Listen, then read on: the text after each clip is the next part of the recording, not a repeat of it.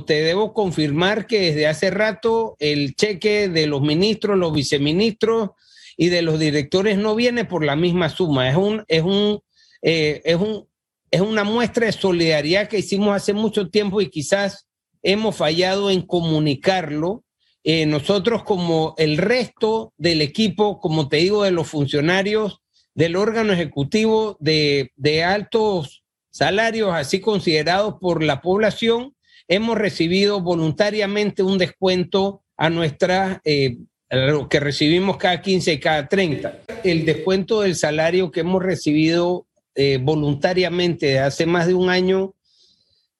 es el 20% y quizás un poquito más. Ahora mismo no tengo la cifra clara y no quiero decir algo que no corresponda, pero es el, el 20 o un poquito más. En segundo lugar, efectivamente, todos los viajes, todos los viáticos de los altos funcionarios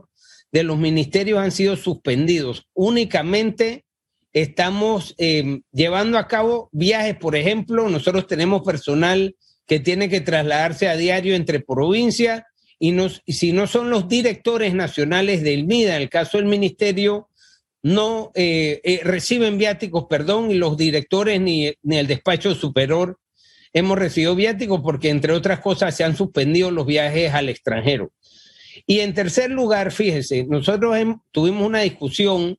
al momento de establecer las 24 horas. Si calcula tres días de trabajo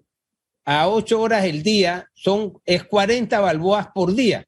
lo cual entendemos que es una cifra razonable, es una cifra por encima del salario mínimo y, sobre todo porque este, va a tener varias opciones de escoger si es un trabajo de servicio social,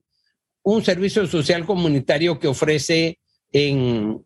eh, por ejemplo, un servicio social comunitario que a nosotros necesitamos y requerimos es eh, la confección o, o, el llenado de las bolsas solidarias y la distribución de las mismas o apoyarnos en los temas de trazabilidad llevando bolsas a la familia que tienen algún eh, pariente con COVID-19.